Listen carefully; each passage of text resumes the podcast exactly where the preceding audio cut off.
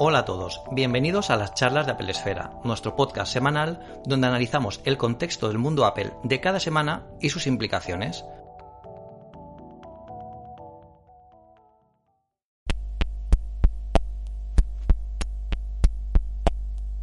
Muy buenas tardes y bienvenidos a las charlas de Apple Esfera. Eh, cambiamos de horario.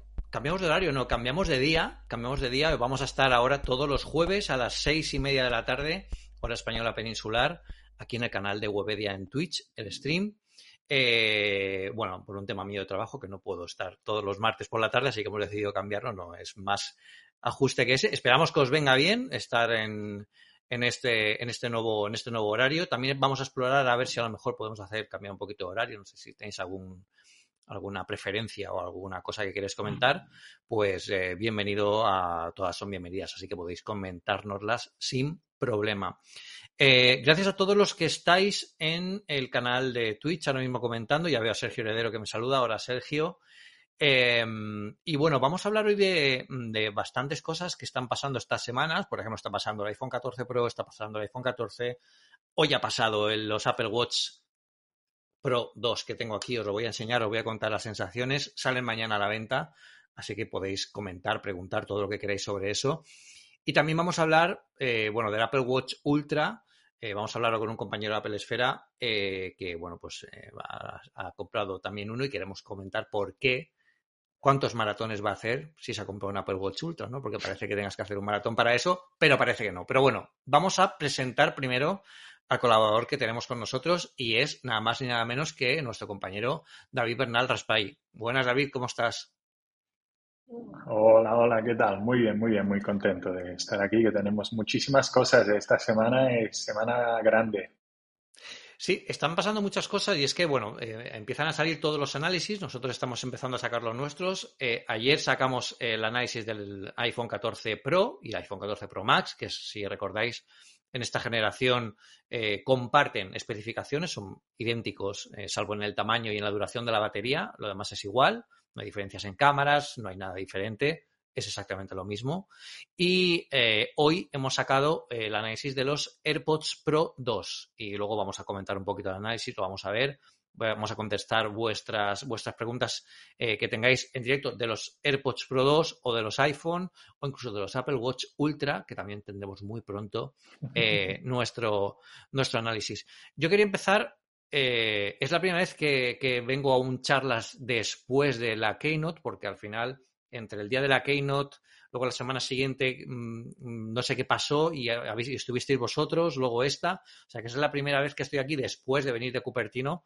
Y la verdad es que, eh, eh, bueno, pues eh, quería agradecer la cobertura que hizo primero el equipo Apple Esfera, todos los que nos, todo el, equipo, el equipazo que tenemos. Y luego sobre todo también agradecer a todos los que nos escucháis en el podcast, nos seguís a través de Twitch y nos dais cada día. Muchísimas gracias porque eh, parece que os gustó mucho la forma en la que lo hicimos. Yo ya me vuelvo loco cuando estoy allí, ya no sé cómo transmitir todo lo que pasa allí, traer, estoy entre Instagram, fotos, vídeos, el Twitter, me, me vuelvo loco, ¿no? Pero bueno, yo creo que es una forma muy chula de ver, de ver una keynote, más que nada porque no la vemos como la vemos habitualmente, no la vemos simplemente viendo el vídeo online que cuelga Apple, también vemos el previo, vemos lo que pasa después y también los comentarios, lo que está ocurriendo eh, en el directo que tuvimos, esta vez no tuvimos directo en el Charlas de Apple Esfera, porque Eduardo, nuestro Eduardo Archanco, está de baja por paternidad y tenemos que organizarnos, porque no somos tanta gente y tenemos que organizarnos un poco y compartimos el directo con la gente de Chataka en Chataka Live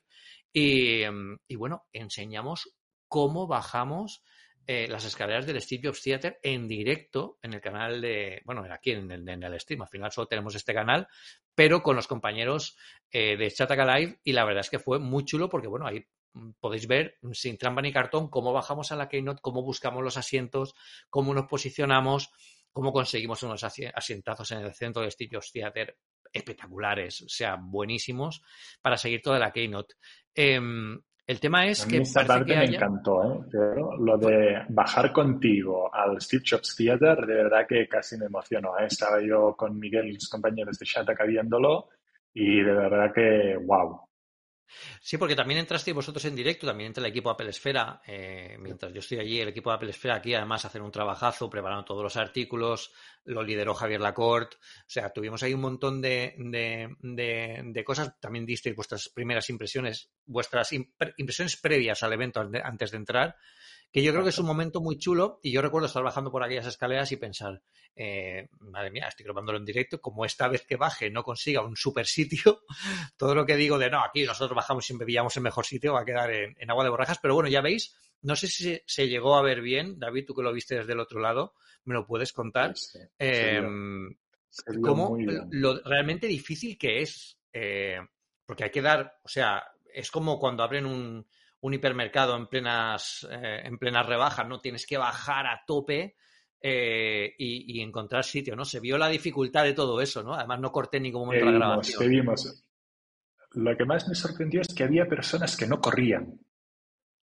Dije, ¿eh, ¿estas que, tienen su silla reservada o qué pasa? Porque tú sí, adelantaste bastantes, así. Sí, lo, que pasa es que muchos de ellos son invitados especiales que están en las primeras filas. Eso no hace falta que corran, esos tienen ah. la silla reservada. Claro. Nosotros, la prensa, que estamos en la mitad del Theater hacia atrás, eh, son los que tenemos, al final, en cualquier sitio, aunque te sentaras en la última fila del Steve Jobs Theater, en la esquina más alejada de la pantalla, se ve espectacular. Yo lo digo porque esta vez, precisamente, cuando acabamos, estuve dando una vuelta por allí porque apenas hay gente, nos dejaban trabajar desde allí, desde el, anfiteatro, y me, puse en cualquiera de las dos esquinas y la verdad es que se veía espectacular, o sea, desde cualquier sitio.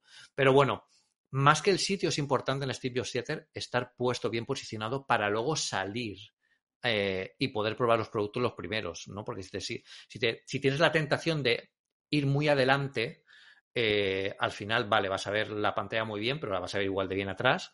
Pero cuando quieras salir, tienes que superar a todos los que tienes detrás, que van a ser los primeros que van el producto. Pues arriba. Claro, entonces hay que pensarlo así un poco distinto. A nosotros nos costó cambiar de chip también en algunas ocasiones y la verdad es que es, interesante. Ya sé, bueno, ya viene más gente, ya eh, el AppDroid está aquí. Hola, buenas tardes, gracias por acompañarnos. Y bueno, yo quería contaros que eh, parece que haga mucho tiempo desde que pasó la Keynote. Mm, para mí, con, entre los análisis y todo el lío que llevamos en el día a día, parece que haga mucho tiempo, pero es que eh, puede ser que estemos prácticamente a, pocas semanas de que se confirme una segunda presentación, una segunda, un segundo Apple Event, y esta vez eh, vamos a meternos en fregados ya más, más grandes, ¿no? Y estamos hablando de los nuevos MacBook Pro, que según DigiTimes eh, dicen que según los proveedores ya se está preparando para, presentar el mes que viene y puede ser el, mes para los Mac y también para los iPad, que está todo como muy tranquilo. Parece que con esta vorágine de la Keynote que ahora mismo han sacado los Apple Watch Ultra, todos los Apple Watch, todos los iPhone, pero es que llega todavía todo lo demás, ¿no? ¿Cómo esperas tú, eh, David, que sea esta presentación a nivel de productos? ¿Crees que va a ser también una catarata también de productos como esta que vivimos en septiembre o va a ser algo como más más gourmet. Me, atrevo a decir que más.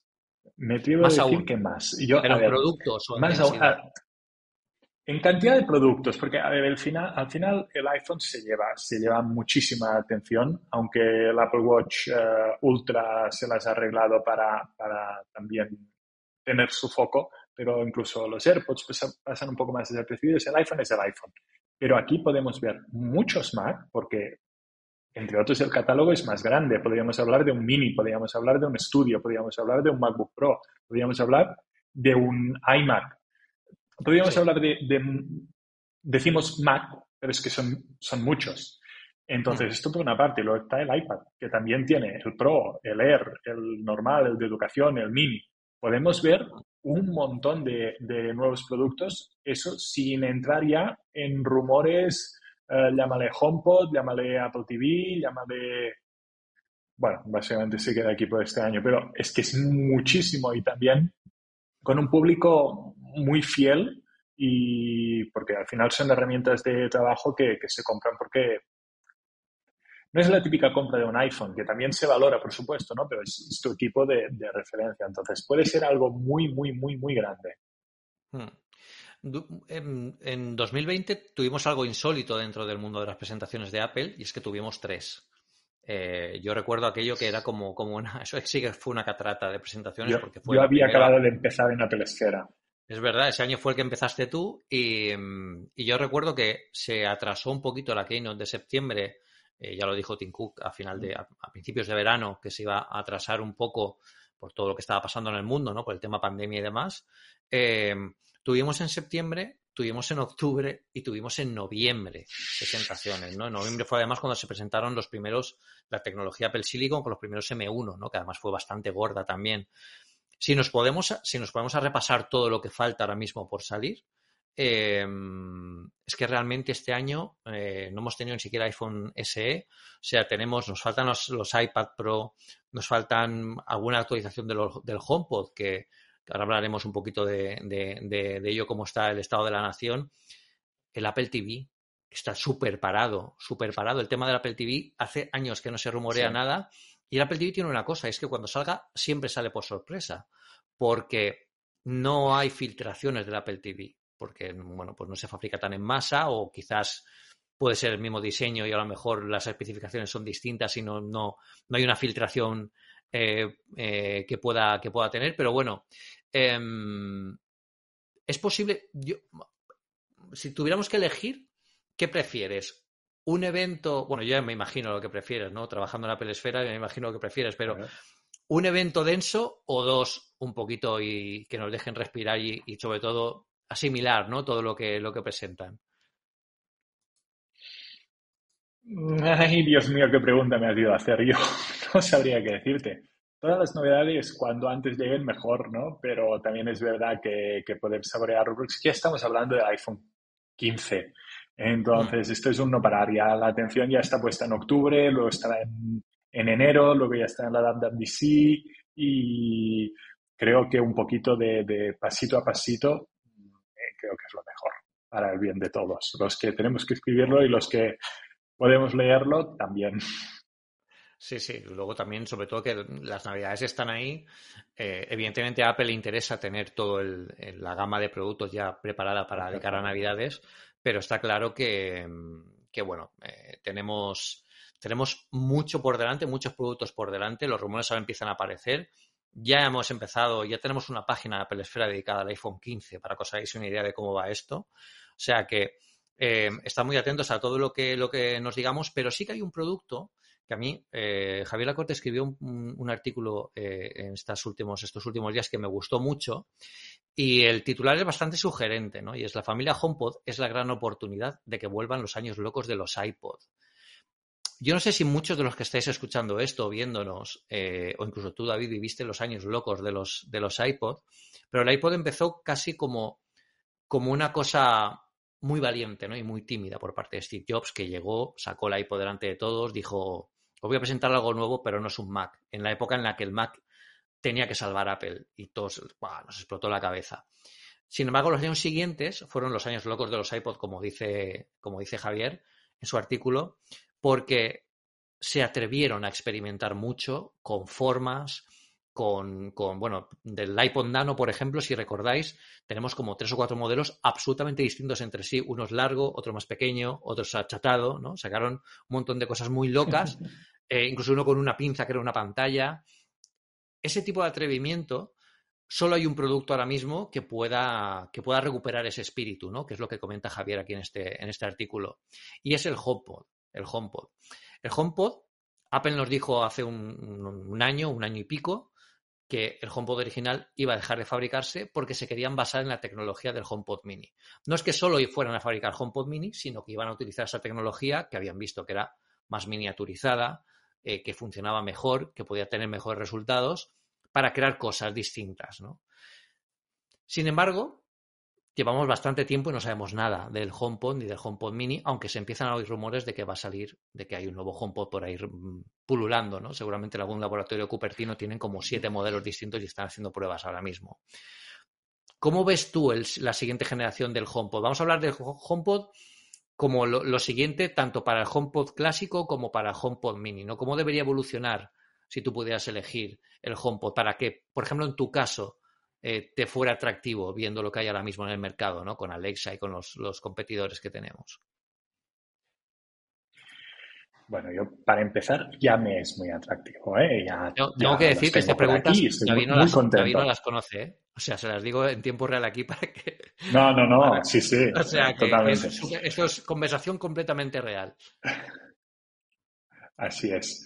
Mm, los años locos de los iPod, eh, poniéndolos como, perspectiva de HomePod, no sabría qué decirte. Yo creo que era una Apple muy diferente, una Apple que venía de los ordenadores y que se lanzó con un producto totalmente nuevo y que se permitió por primera vez, y me atrevo, me atrevo a decir por última, a experimentar con productos lanzados. Que Apple ha probado no siete HomePods, 70 modelos, colores, acabados, diseños, tamaños, seguro, pero veremos uno o dos o una evolución entonces, no sé si volverán los años eh, locos del, iPod, que fueron muy divertidos. Yo lo toqué un poco de más de lejos, era, más joven, pero sí que me acuerdo que, bueno, mm, para todos los tamaños y todos los gustos. El HomePod, ¿cómo yo lo veo? Yo le veo dos caminos. Eh, por una parte, em, mezclarlo con un Apple TV y por el otro con un iPad. Y las dos, y las dos eh, las dos orientaciones, que bueno, también Gurman se ha pronunciado al respecto, las veo interesantes, porque debajo de la tele, un Apple TV, HomePod, altavoces, para estéreo, incluso con alguna cámara para hacer algún FaceTime, es una cosa. Claro.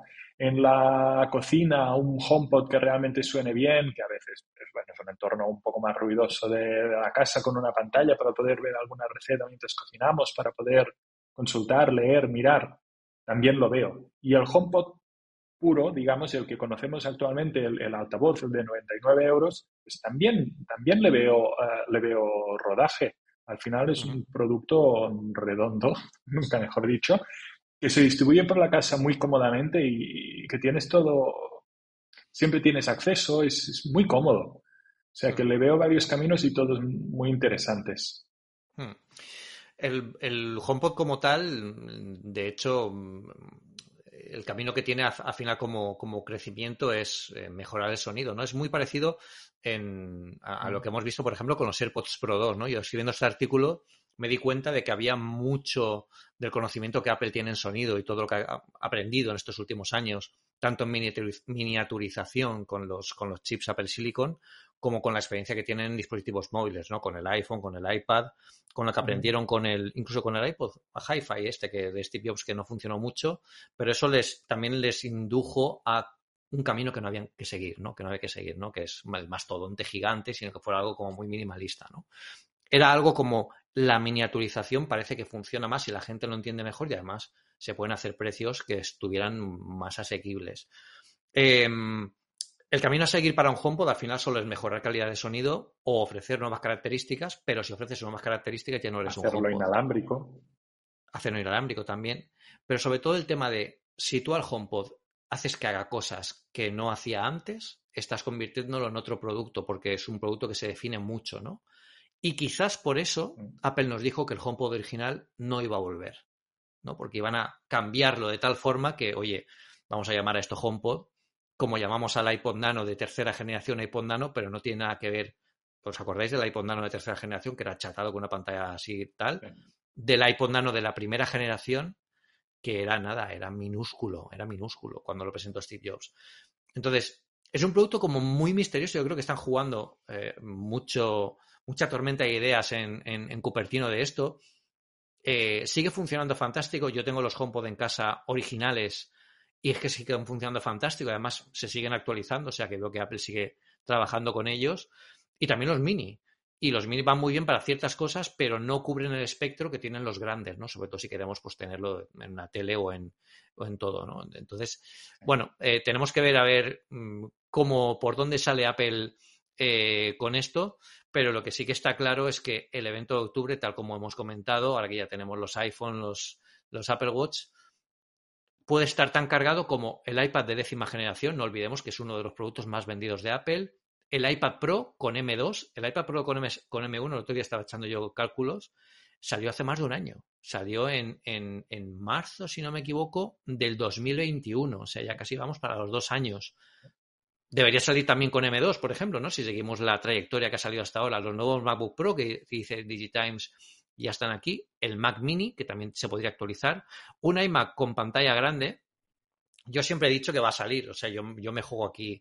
¿Tú piensas que un iMac con pantalla grande, tú lo ves factible, David? Un iMac con pantalla grande, y, grande y que tenga, por ejemplo, mmm, yo qué sé, un M1 Max o un M1 Ultra, ¿no? Un auténtico iMac Pro pero pensado para, para, oye, para ir un poquito más allá, ¿no? Yo sí que, yo sí que le veo sentido. ¿Tú lo ves? Es que la gente cuando digo esto me piensa que ¿eh? estoy como loco. ¿eh?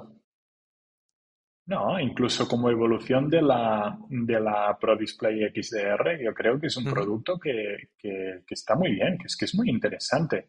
Eh, mm. Y te diré más, mm, ¿cómo se llama? Stage Manager, creo que nos da pistas muy interesantes, porque si ya te fijas en el perdón, en Apple Display, ya lleva un procesador. Ya es un ordenador, ya puede uh, liberar al iPad de algunas tareas. Hmm. Vayamos un poco más allá. Yo sí que lo veo. No sé cuándo, pero me gustaría por lo menos. Pero es que además con todo esto, con todo esto, tenemos todavía un ordenador de Apple que no está en Apple Silicon, que es nada más ni nada menos que el Mac Pro. Es decir, el Mac Pro necesitamos también cambiarlo a, Apple Silicon para que la transición se cierre, ¿no? Porque además todo cuadra en fechas. Cuando en noviembre de 2021 Apple nos enseñó la tecnología M1 con los Apple Silicon, nos habló de que esta transición iba a ser una transición de dos años y los dos años se cumplen en noviembre, ¿no? Bueno, igual por fechas, octubre, noviembre, debería, debería cuadrar, ¿no? Pero deberíamos tenerlo todo ya cerrado este año, todos estos modelos, eh, eh, y son muchas cosas para una sola Keynote. No sé que vaya, venga, el iPad, venga, el Mac Mini. Que al final también puede ser, porque al final, si el Mac son Mini. capaces, ¿eh? Si el Mac Mini guarda en el mismo factor forma, es decir, es el Mac Mini de siempre, eh, al final lo que mm, nos cuentan un poco cómo está hecho por dentro, pero un Mac Mini con M2 tampoco tienen que darnos mucha literatura, ¿no? Ni muchas imágenes. Es decir, Mac Mini con M2, aquí lo tenéis. Siguiente, MacBook Pro, tal, ¿no? Es un poco puesta al día aunque para eso también digo que no haría falta una Keynote. Es decir, en la Keynote es para, queremos que sea un, evento visual para, para ver y para, para, mostrar algo más, más concreto. ¿no? Pero bueno, veremos. Están muy atentos porque yo voy a sacar el calendario, voy a sacar el calendario y voy a hacer un vaticinio de estos que se me ocurren a mí. Yo creo que si hay un evento de Apple en octubre va a ser el 25 de octubre. Entonces, más que nada porque es una fecha muy tradicional para Apple eh, de celebrar en octubre una keynote de, estas características. Eh, martes, que también cuadra para que la prensa pueda viajar tranquilamente lunes y no tenga que viajar en domingo, que en muchos países cuando viajas por trabajo tienes que viajar el día laboral, etc. Bueno, hay un montón de, hay un montón de variables aquí que, hay que considerar, por eso las keynotes suelen ser martes, nunca son muy raros que sean el lunes, ¿no? A pesar de que este año ha sido el lunes, pero bueno, este año ha sido un poco rara. Entonces, si la invitación llega dos semanas antes de ese 25 de octubre, podría llegar la semana del 10 de octubre. Y eso estamos hablando de que en dos semanas, bueno, tres realmente, ya deberíamos empezar a, ver, ver algo.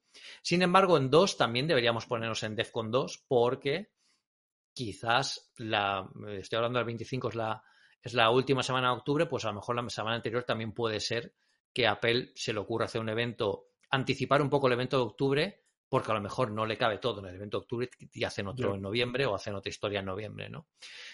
Yo ahí lo dejo, yo creo que, creo...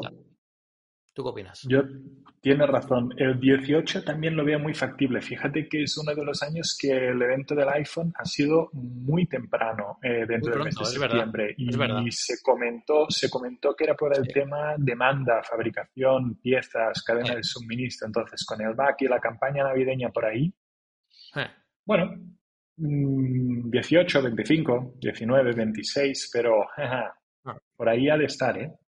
Sí, sí, sí, tiene toda la pinta, tiene toda la pinta y no, es mala suposición tampoco, por lo tanto en dos semanas ya deberíamos estar empezando a tener el, radar conectado, ¿no? Por si nos llega alguna invitación o si empiezan ya a moverse algo eh, que suele estar. Tened en cuenta también que, también es un punto importante, creo que lo comentó Víctor Abarca cuando estuvimos en, en, Cupertino, que estuvimos haciendo cálculos todos juntos allí de cuándo podría ser el siguiente evento. Em, el, último, el último producto de Apple que se pone a la venta yo creo que acaba sobre el 18 de octubre.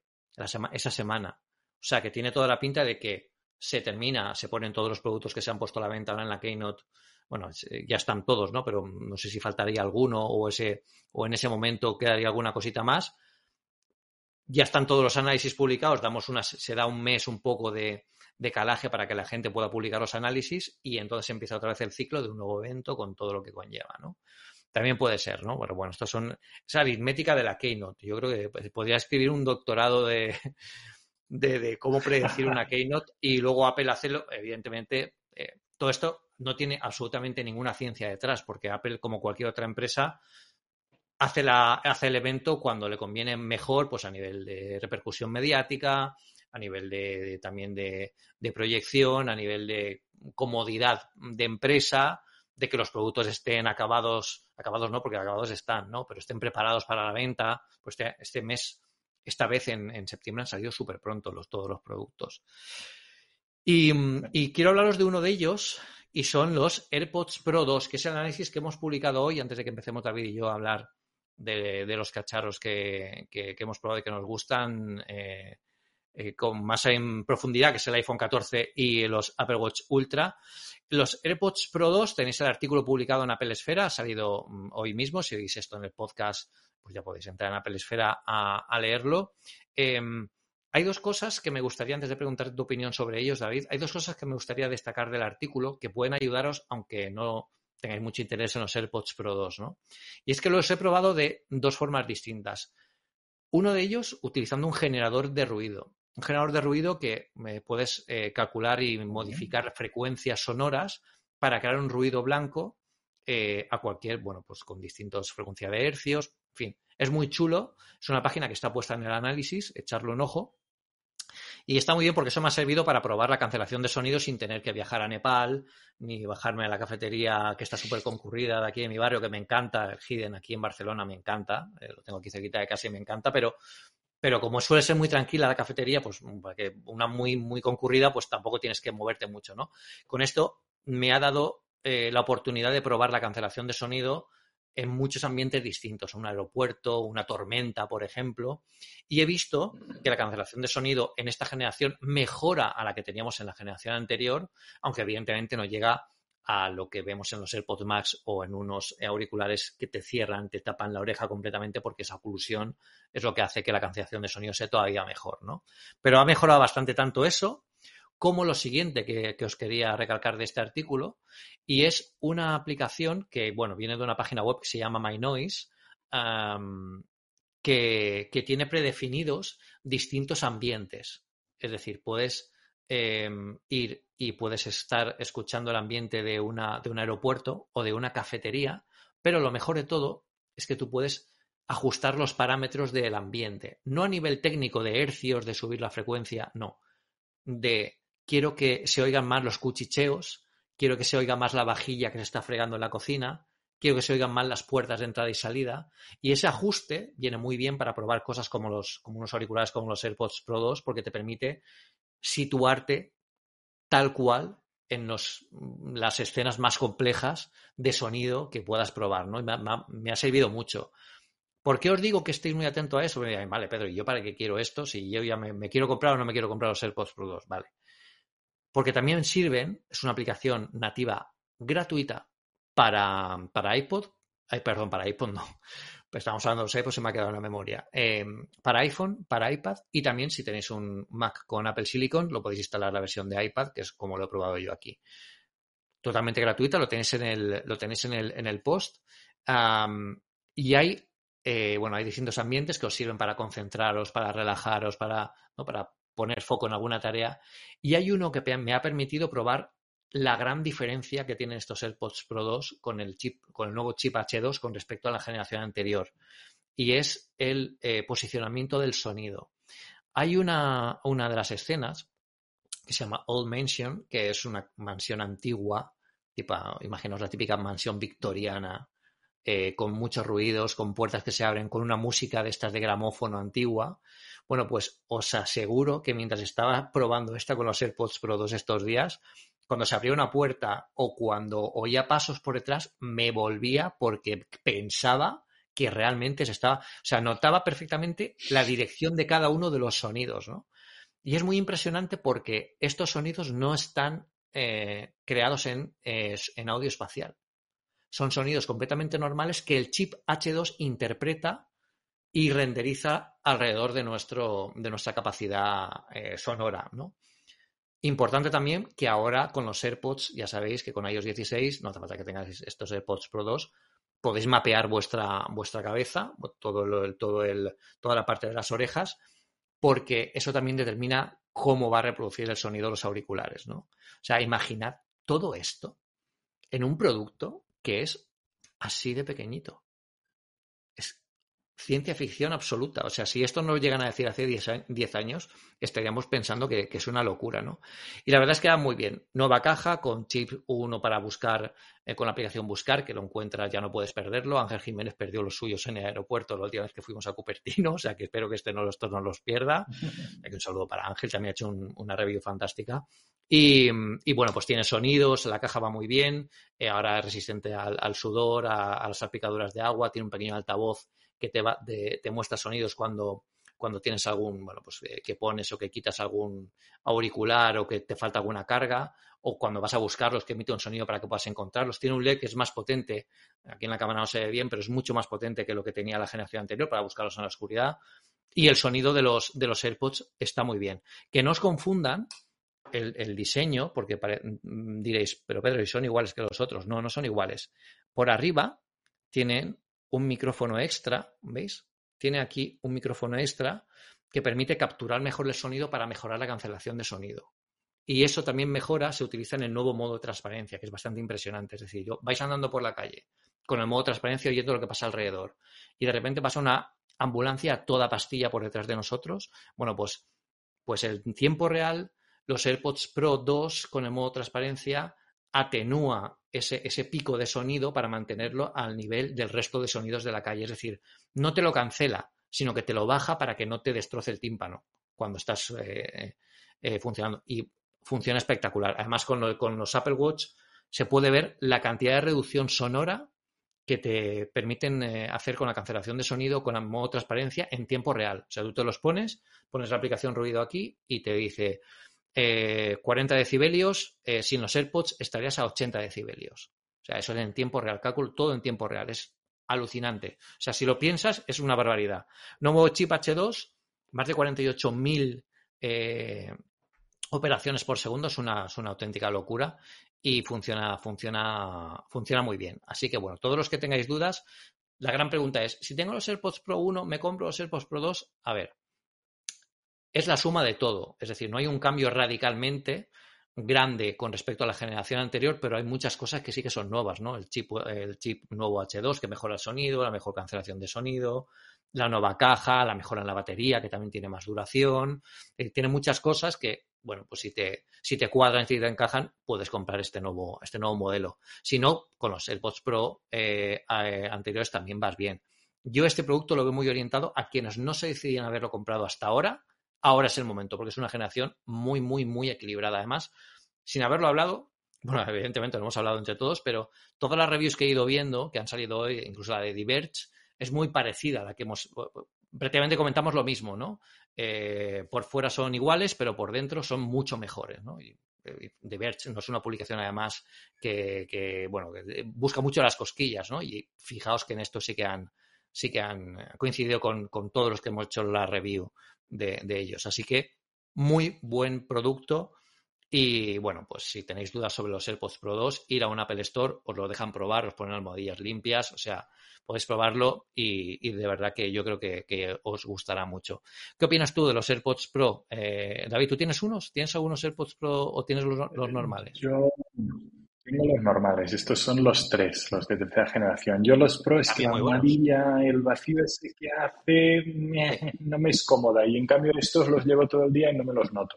Yo creo que la clave de los AirPods eh, Pro de segunda generación, que es la misma clave que tenían los HomePods mini y el motivo por el que Apple dijo que dejaba de hacer los HomePod originales, es que entienden el sonido.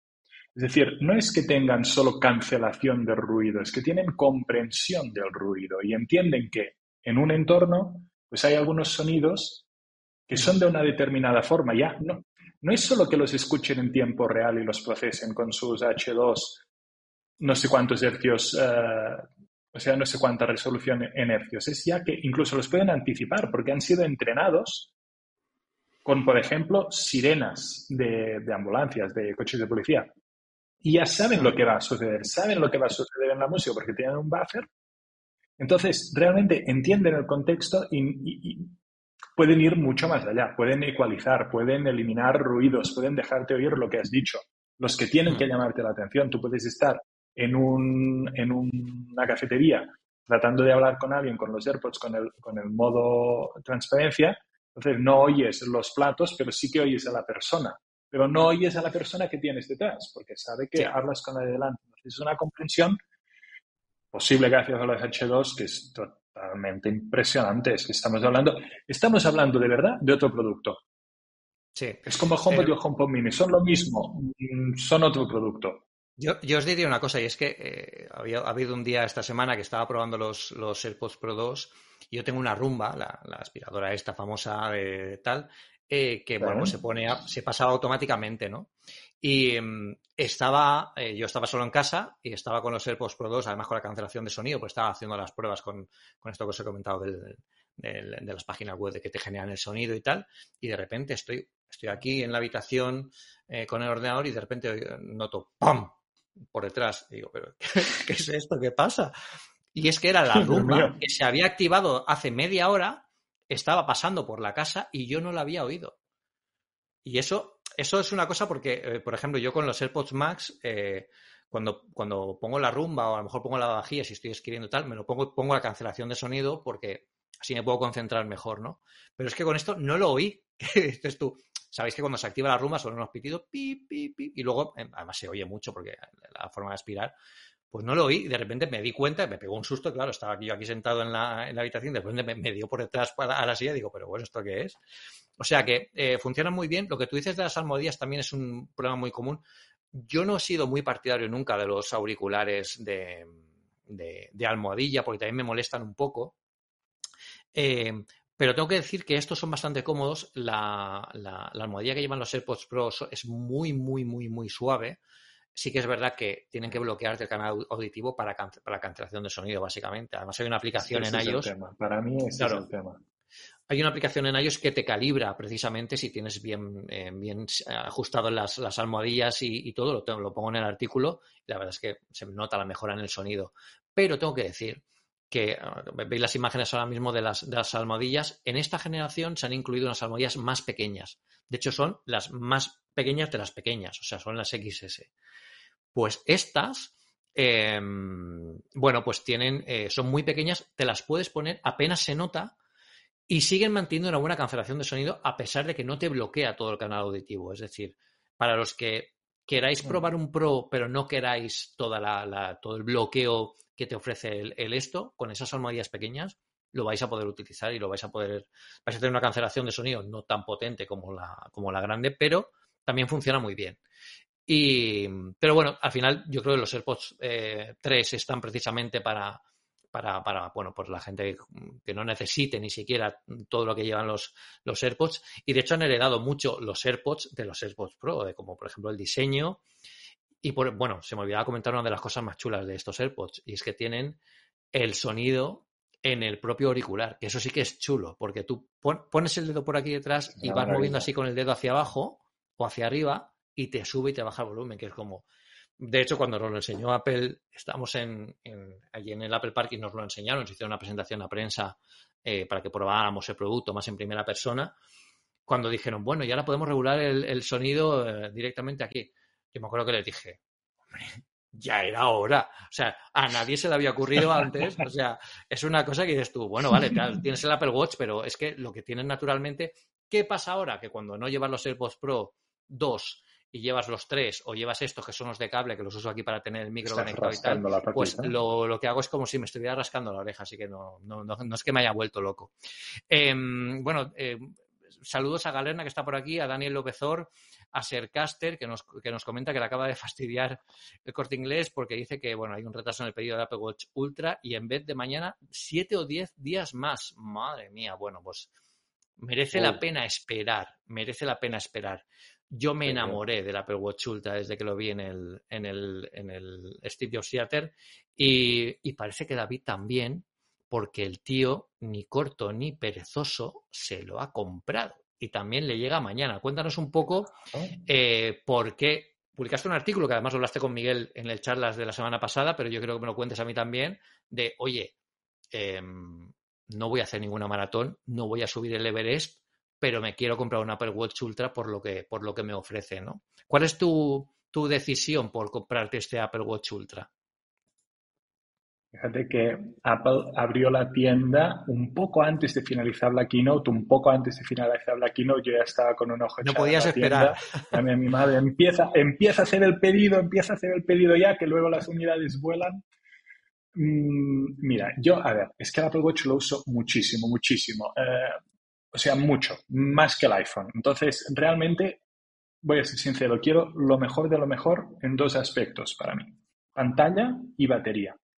Entonces, mm, bueno, no, tampoco me estoy quieto todo el, bueno, bastante quieto, pero tampoco es que lleve una vida sedentaria, ya me entiendes, pero no, no, no salgo a correr una, una maratón, no, no, es para eso para mí el Apple Watch, pero es que es el mejor Apple Watch. Lo han bautizado Ultra, han, lo han presentado junto a los mayores deportistas, genial, pero ya solo el mismo botón de acción que puede ejecutar cualquier atajo, que puede abrir cualquier aplicación, que puede hacer cualquier cosa, que es algo que, por cierto, me encantaría ver en otros modelos.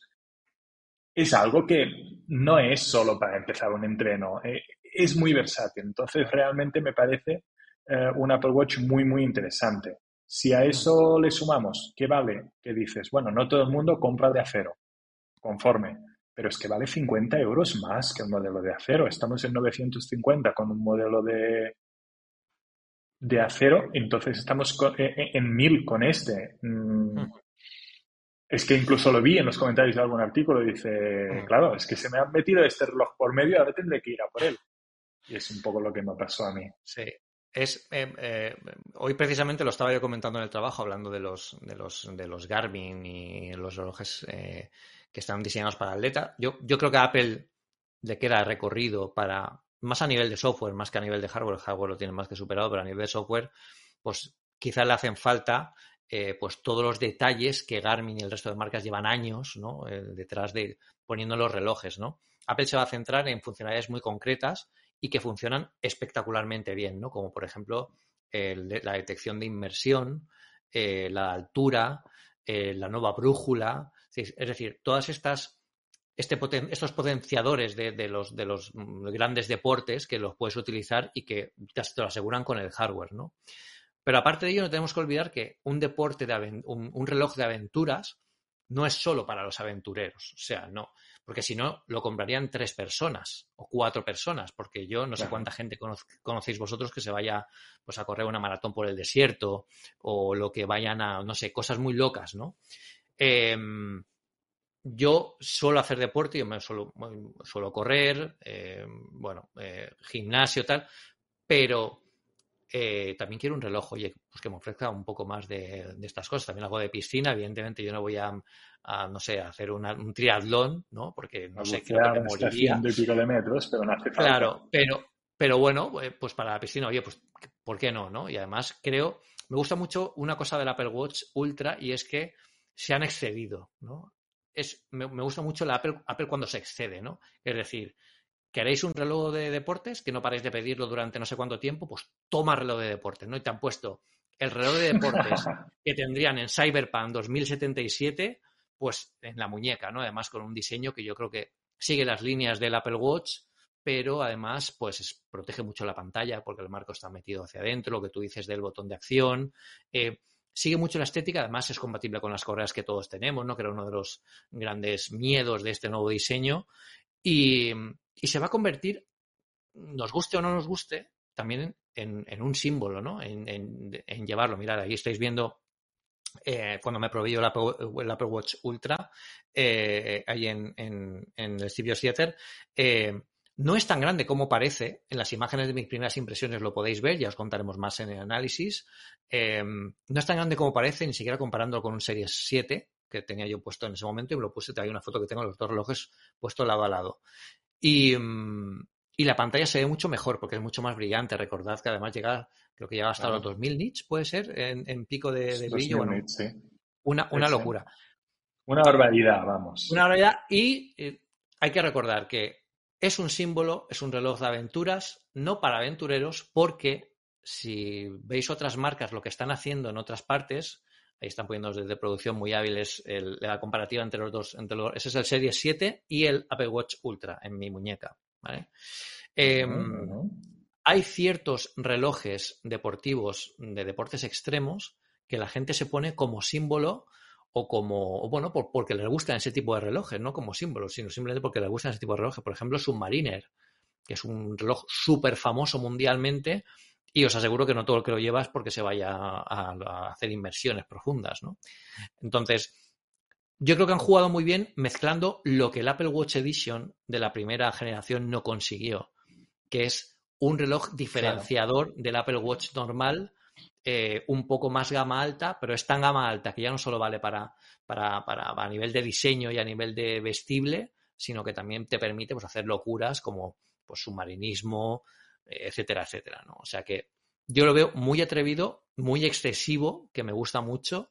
Y, bueno, ya os contaré mucho más en el análisis, pero, pero, pero yo creo que Apple aquí ha puesto la carne, en asador y ha mejorado mucho lo que hablando con Javier en un charlas hace poco, pensábamos que no iba a pasar nunca. Y es que han mejorado realmente el software que ofrecen a nivel de, deportes para que puedan combinar toda la información de los sensores y ser más útiles de muchas formas, ¿no?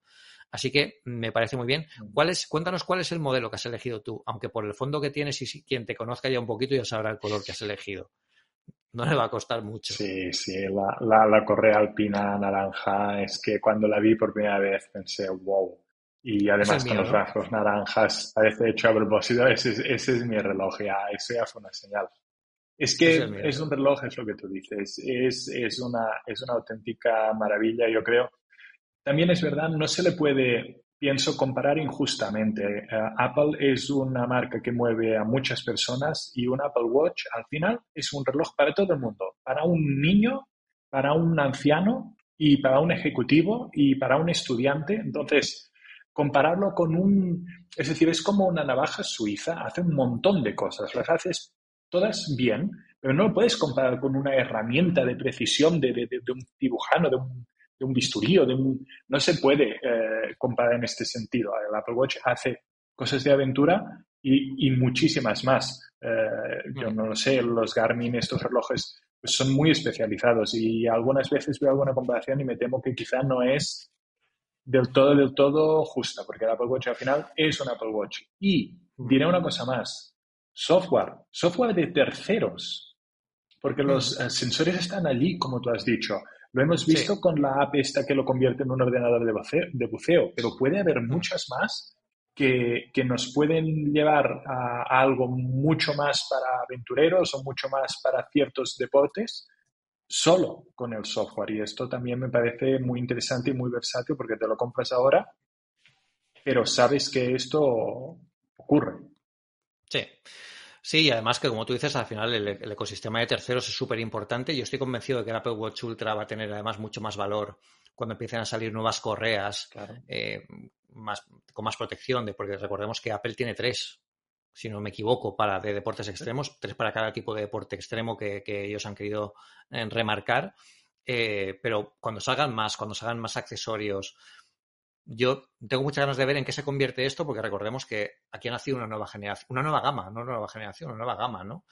Y también puede dar mucho feedback al Apple Watch normal. Yo estoy convencido que en algún momento, en esta generación hemos visto el Apple Watch Series 8, también me lo, explico en el análisis, eh, es eh, muy continuista de lo, que, de lo que conocemos, porque el Apple Watch al final mm, tampoco necesita un gran cambio cada generación. Este año con el, con el sensor de temperatura, eh, bueno, pues ofrecen cosas bastante revolucionarias para tenerlo un reloj de muñeca normal. Eh, pero puede heredar mucho del Apple Watch Ultra yo creo que vamos a ver grandes cambios que se van a ir viendo de uno a otro en, los próximos, en los próximos meses.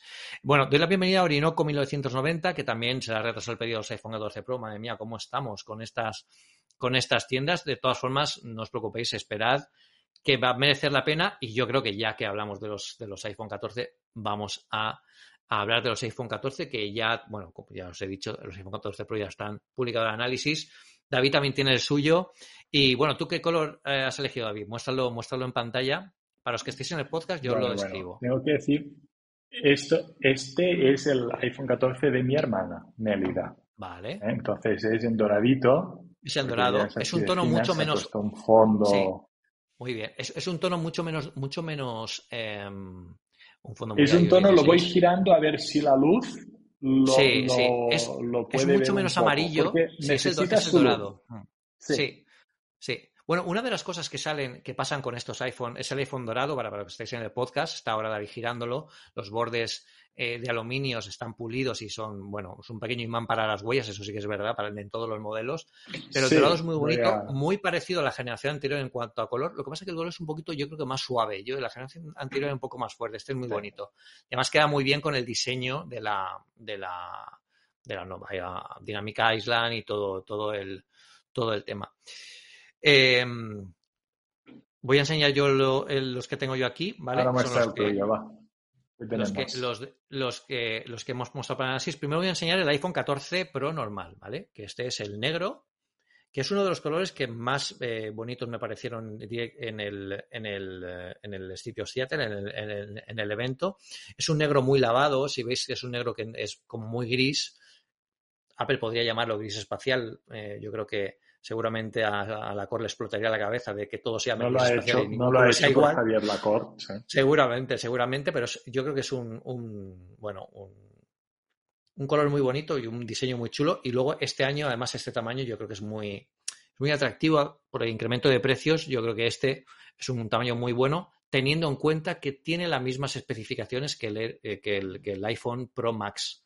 O sea que, fijaos que aquí las cámaras sí que se ven bastante más grandes. Ahora os enseñaré el Max. Eh, pero se ve más grande que en el Max porque el cuerpo es más pequeño, ¿no? Pero yo creo que es todo como muy cuadrado y el color muy bonito. A mí el negro yo creo que es uno de los mejores colores de este Muy elegante, ¿eh? Es muy elegante, es muy chulo, sí, este es muy chulo. Este es muy chulo. El borde también es un poquito negro, es un poquito oscuro, si veis aquí. queda muy bien. Y luego, el, iPhone Pro Max eh, morado, ¿vale? Mira, aquí tengo la suerte de que como tengo el fondo de pantalla de, de de macOS, que es el, el, que, el que es así también púrpura, pues parece que me, que me encaja con, para enseñar el, el, iPhone. Pues si os fijáis también, tampoco está muy subido de color. Si lo, depende del ángulo en el que lo veamos, lo veremos de, de, de, un color incluso más gris. A veces yo envié el otro día una foto a mi hermana enseñándose y dice, pero si es gris, no lo es. Es muy, muy morado, ¿no? Más de lo que parece. Los bordes también tienen un ligero tono morado.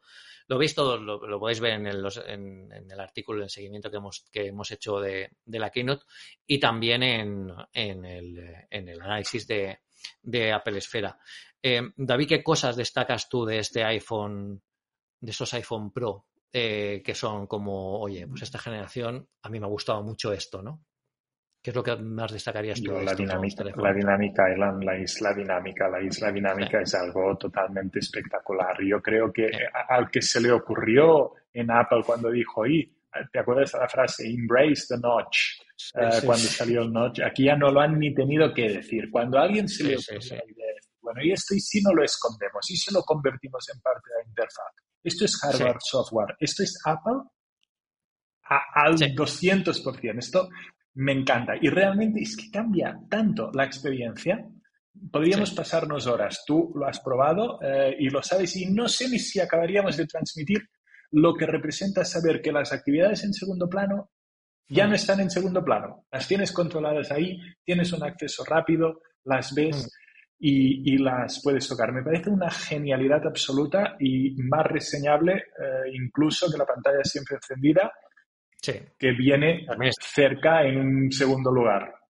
Sí. Pero, wow, la isla dinámica es impresionante, impresionante.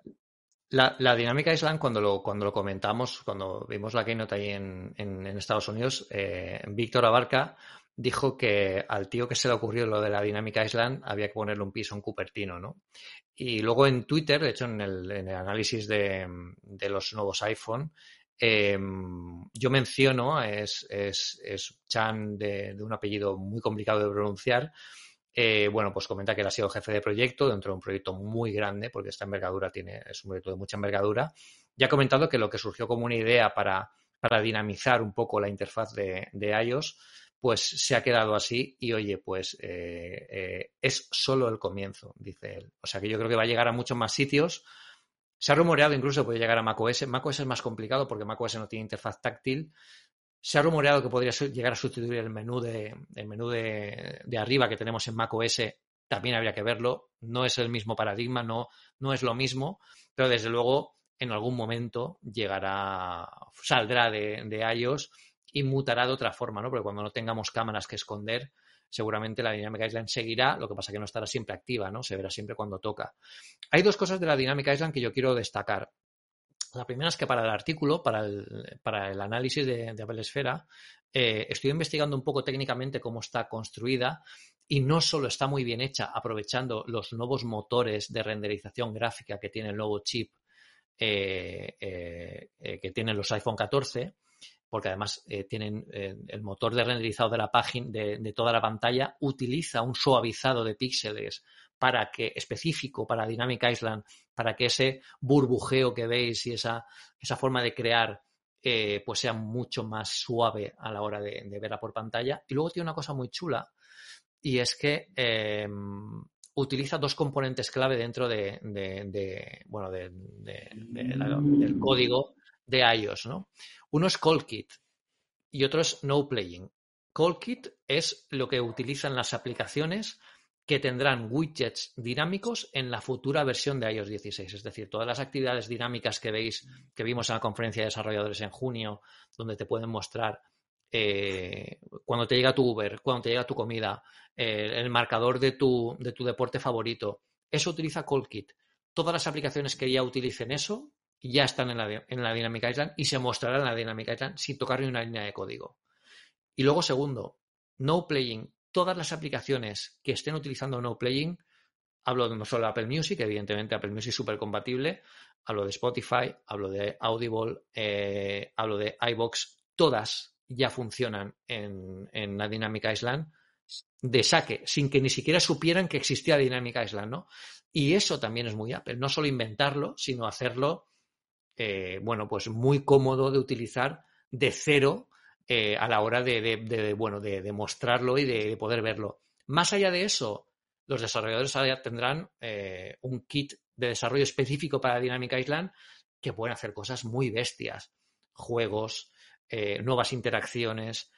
Bueno, todo es un mundo ahora por ver y, por ejemplo, ahora estamos viendo el, cómo se utiliza la aplicación de mapas. Yo el otro día tenía que ir a un sitio aquí fuera de casa que no sé exactamente dónde estaba, lo puse en mapas y me di cuenta que mientras estaba viendo mis mensajes, en la dinámica esa me decía por dónde tenía que ir, ¿no? Y dónde tenía que girar. Eso es muy chulo, ¿no? Eso es un cambio muy chulo. Y es muy Apple en todos los sentidos y por eso es lo que me ha gustado, ¿no? Y por eso precisamente el, análisis de los iPhone 14 Pro eh, lo he titulado Este es el futuro de los iPhone. Aquí empieza el futuro de los iPhone porque puede ser que estemos empezando a ver algo distinto, ¿no? Un cambio Siempre hay espacio para la sorpresa, para la innovación, para los cambios que no te esperas, aunque hayamos visto las cámaras, los agujeritos de las cámaras, nadie, nadie se esperaba esto, nadie se esperaba esto. O sea que hay que dejarse sorprender de vez en cuando con esto. Y lo mejor de todo lo que comenta David, en el día a día funciona espectacular.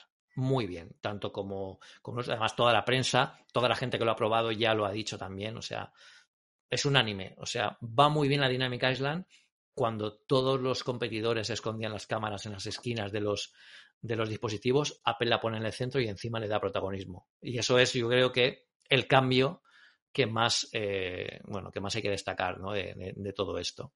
Y además una curiosidad, aquí lo estamos viendo en la animación, si cogéis Apple Music, ponéis el play y lanzáis Apple Music hacia la Dynamic Island, dependiendo de hacia dónde lo lancéis, eh, en la Dynamic Island llega por un lado o por otro y se, se, combina por un lado o por otro, no tiene inercia, o sea, no simplemente es una animación por defecto, o sea, tú la giras y se va por este lado y se combina. Son pequeños detalles o que la onda de sonido es en tiempo chip real. específico para ello.